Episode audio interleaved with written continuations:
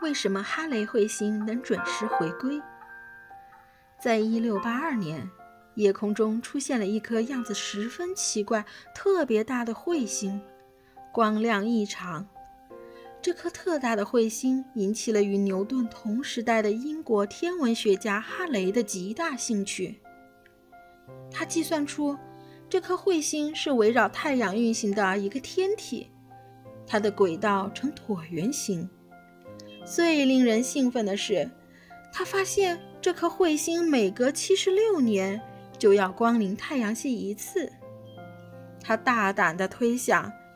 一六八二年的大彗星，也就是一五三一年的，和一六零七年出现的大彗星，并且进一步做出科学的预言：七十六年以后，也就是一七五八年，曾在一六八二年引起人们莫大恐慌的大彗星，将再次出现于天空。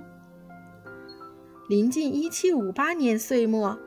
虽然哈雷本人早已不在人世，然而在圣诞之夜，那颗大彗星却映照了哈雷的预言，所以哈雷彗星被称为准时回归的彗星。